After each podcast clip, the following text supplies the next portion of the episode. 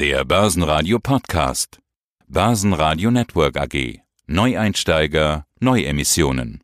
Guten Abend, verehrten Damen und Herren. Guten Abend, Herr Heinrich. Mein Name ist Wolfsbein von der Firma Freedom Finance. Ich bin hier als Head of Sales tätig und möchte euch alle herzlich begrüßen.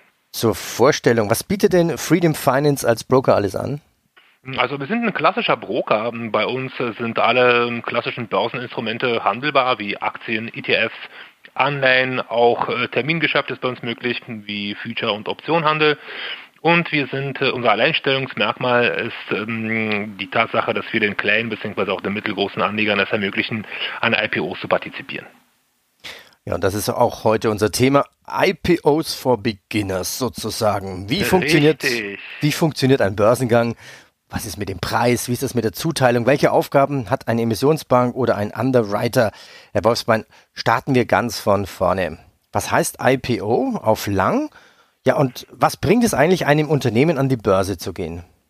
Also ähm, IPO, um, um, um diese Abkürzung mal ein bisschen auseinander zu klamüseln, bedeutet so viel wie Initial Public Offering, sprich, dann wird das Unternehmen publik. Ja, es gibt ja auch geschlossene Aktiengesellschaften und wir sprechen hier von, von offenen Handelsgesellschaften, wo die Anteilsscheine auch an der Börse ganz normal handelbar sind. Die Vorteile für Unternehmen sind folgende. Natürlich in erster Linie Kapitalbeschaffung. Wenn Unternehmen frisches Kapital beschaffen wollen, haben sie ja nicht wirklich viele Möglichkeiten. Ja? Und im Rahmen eines Kredits oder eine Anleihe würde es funktionieren.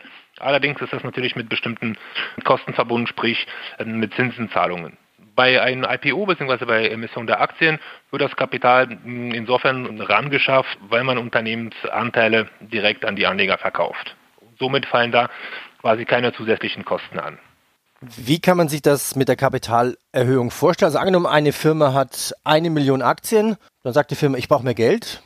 Nach genau. welchen Kriterien gehen die dann vor? Es wird ein Audit gemacht von den besagten Underwritern, die Sie auch erwähnt haben.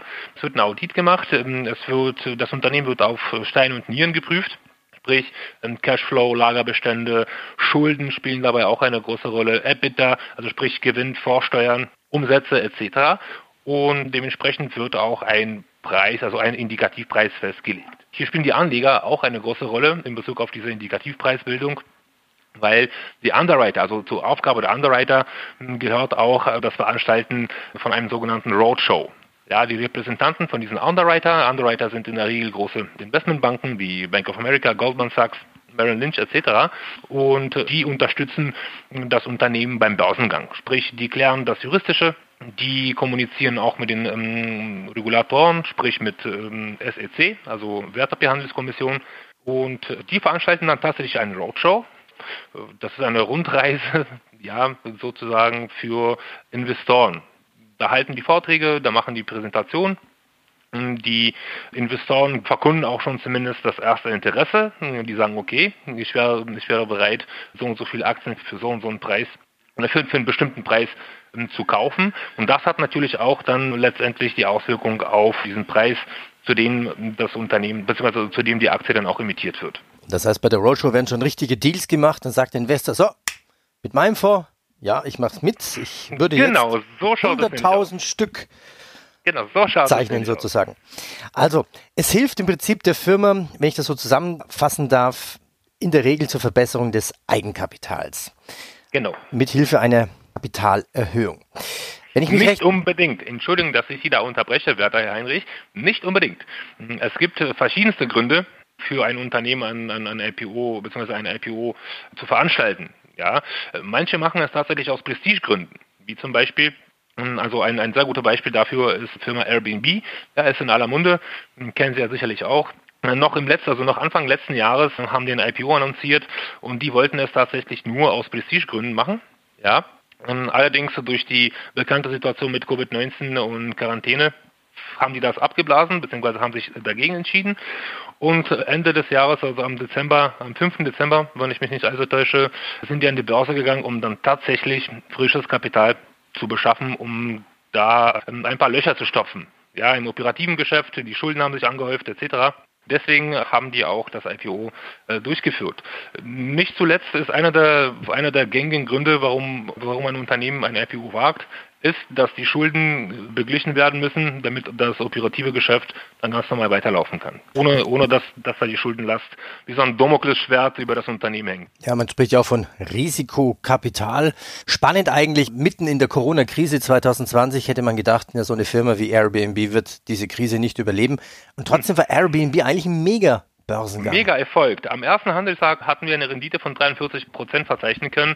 Ad hoc, also stand die Aktie zumindest heute vormittags noch bei plus 207 Prozent.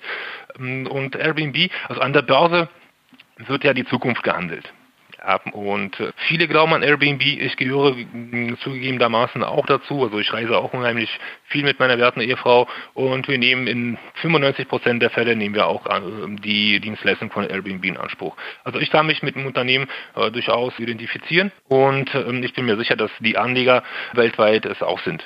Ja, beziehungsweise sich, sich auch damit identifizieren können. Ja, ich glaube, jeder hat schon mal über Airbnb nachgedacht oder vielleicht sogar schon mal benutzt. Also gehen wir noch mal einen Schritt zurück. Börsengang, Möglichkeit für Kapitalbeschaffung, Möglichkeit für Schuldenbeschaffung, Möglichkeit für Akquisitionswährung für Übernahmen. Jetzt gibt's absolut aber richtig, absolut richtig. Da, ähm, schön, dass Sie das ansprechen.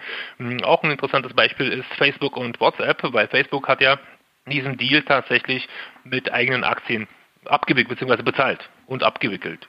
Also Aktien sind durchaus eine gängige Währung, was Fusionen etc. angeht.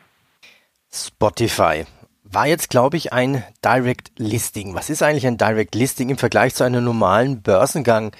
Da fallen mir jetzt nicht unbedingt so Vorteile ein. Na, also einer der Vorteile bei Direct Listing ist, dass man sich die Kosten von Underwritern spart.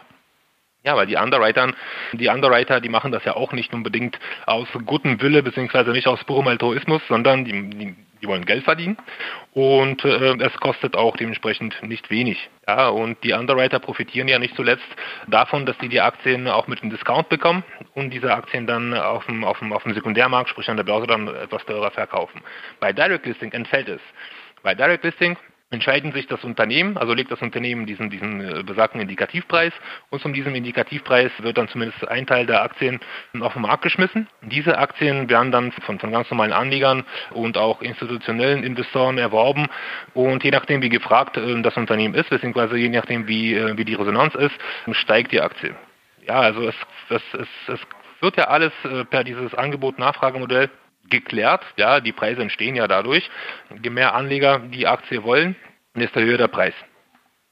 Wann wird der Preis eigentlich genau festgelegt? Ist es dann am Tag des Börsentages, wenn die Börsenglocke läutet? Das ist ja meistens so, Börse beginnt, eine halbe, dreiviertel Stunde später, dann steht der erste Börsenpreis fest. Was passiert da in den ersten Minuten an so einem Börsengang?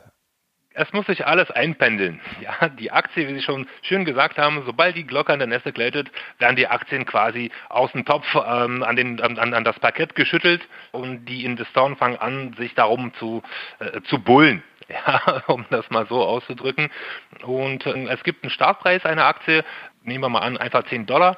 Diese Aktie landet dann auf der Börse, landet am Parkett für 10 Dollar und äh, je nachdem, äh, wie viele Investoren diese Aktie haben möchten, werden dann die Preise hochgetrieben. Das ist eine Art von Auktion bzw. eine Art von Versteigerung ja, im, im ersten Moment. Und dann pendelt es sich innerhalb eines Handelstages normalerweise etwas ein. Wobei man auch sagen muss, viele Investoren der ersten Stunde, wie beispielsweise Venture-Investoren oder auch die Mitarbeiter der Unternehmen, die Boni in Form von Aktien bekommen haben, versuchen Cash zu gehen. Die versuchen, die, die Aktien an den Mann zu bringen. Von daher haben wir, beziehungsweise unsere Underwriter, die uns diese IPO-Aktien anbieten, beziehungsweise über die wir diese Aktie bekommen, die haben einen Schutzmechanismus eingebaut von 93 Tagen. Das heißt, 93 Tage lang kann man, kann man als Anleger der ersten Stunde diese Aktie nicht veräußern. Ja, allein aus Schutzmechanismus stellen Sie sich vor, Sie haben die Aktie bekommen, gezeichnet für 10 Dollar am ersten Handelstag und nach ersten Handelsstunde kostet die Aktie 15 Dollar. Natürlich will man dann die Rendite realisieren und schmeißt die Aktien auf den Markt, was selbstverständlich auch durch das besagte Modell Angebot-Nachfrage ja, negative Auswirkungen auf, auf den Aktienverlauf haben wird. Also die Haltefrist. Jetzt will ich nochmal nachfragen, rein akustisch, bin mir nicht sicher, ob ich es richtig verstanden habe, sagten Sie 390 oder 93 nein, nein, Tage? Nein, 93 Tage, drei Monate. Drei Monate, okay. Das ist genau, ja 93 Tage. Das ist ja noch relativ überschaubar. Ja, dann fassen wir doch mal zusammen. Was kann jetzt Freedom Finance ja, für den Anleger anbieten bei einem IPO? Wir bieten Zugang zu den, zu den IPOs. Die IPOs, also Wohlgemerkt nicht zu allen IPOs, weil die IPOs, die wir begleiten, sind von unseren Analytiker und Analysten äh, sehr sorgfältig selektiert. Ja, also Sie müssen bedenken, an der Nasdaq finden jährlich so um die 220 IPOs statt. Wir machen natürlich nicht bei jedem IPO mit, sondern wir suchen uns Creme de la Creme aus und damit unsere Anleger davon auch profitieren können. Weil viele IPOs sind tatsächlich nicht unbedingt gut. Ja, viele IPOs landen äh, im Nirvana, das wir natürlich auch vermeiden wollen und, und vermeiden bis jetzt. Ähm, obwohl mh, es gab auch, laut meiner Erfahrung, 2016 hatten wir auch mal eine IPO begleitet, und was innerhalb von diesen 93 Tage lang Konkurs bzw. delistet wurde, aufgrund irgendwelchen Machenschaften und Bilanzenschulungen à la Wirecard. Sowas gab es auch, ist äh, Ausnahme, aber die Ausnahmen bestätigen nun mal die Regeln. Und wir suchen uns tatsächlich alles, was Hand und Fuß hat, also was Handfestes. Ja. Na gut, jedes Investment das muss jeder Anleger wissen oder das wissen die meisten, Sie haben Wirecard erwähnt. Es gibt Chancen und Risiken natürlich. Risiken, genau. Und an der Börse äh, hat das letzte Geld nicht zu suchen. Es darf kein Haus und Hof verpfändet werden oder kein gar Kredit aufgenommen werden, um dort an der Börse zu handeln. Es muss auf jeden Fall Risikokapital sein, egal ob es ganz normaler Aktienhandel ist, ob es äh, IPO-Handel ist etc. Es muss wirklich das Geld sein, wo Sie auch ruhig schlafen können. Machen wir doch mal ein Beispiel. Angenommen, jemand hat ein Depot, 100.000 Euro, hat vielleicht noch eine Liquidität von 20 Prozent. Wie viel Prozent von der Liquidität würden Sie empfehlen, dass jemand ins Risiko geht und, und zeichnet? Generell, man muss auch im Klaren sein, was man für ein Typus Anleger ist ja, und wie risikoaffin man ist.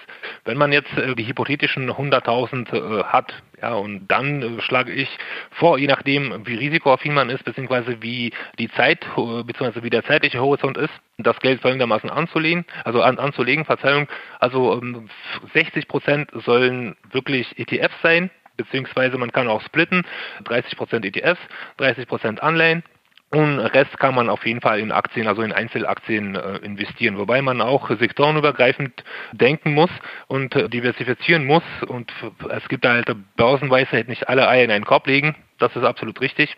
Man muss auf jeden Fall abwägen, wie man sein Portfolio hedgt bzw. auch schützt von, von Volatilität. Ja, aber generell diese, diese 60-40-Verhältnis ist durchaus konform.